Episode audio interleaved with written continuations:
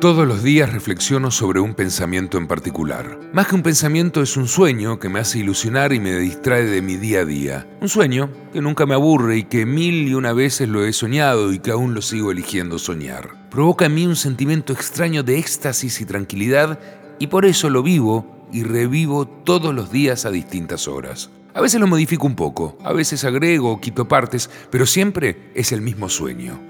A veces aparece de manera voluntaria y a veces de manera inconsciente, pero siempre está ahí. A muchos les podrá sonar demasiado fantástico, a otros infantil o inverosímil, pero a mí me suena tan real que asusta. Es algo que anhelo y es mi deseo más egoísta de este mundo. Y es que a veces Espero que de manera instantánea o a veces dolorosa y lentamente me crezcan alas, que mi remera se desgarre en la espalda, que estalle por no poder contener más a un par de enormes alas blancas, tan grandes como las de una avioneta, que sin razón alguna pudieron crecer en mí y que me permiten volar cuando yo lo desee, y que son tan grandes que puedo llevar volando a otras personas y que son tan hermosas que te hipnotizan. Y así yo las uso para salir, para a veces escapar y otras veces para viajar o también para elevarme y aprender con otra mirada, pero más que todo para hacer algo extraordinario e inimaginable y así poder reírme de esta realidad. Este es mi sueño, y por más estúpido que suene a otros, para mí es real y de verdad lo espero con una dualidad de ansiedad y paciencia, porque sé que en algún momento de mi vida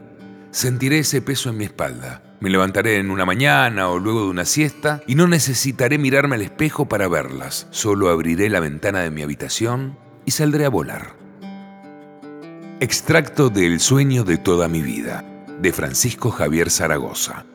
Maldición, va a ser un cuento hermoso.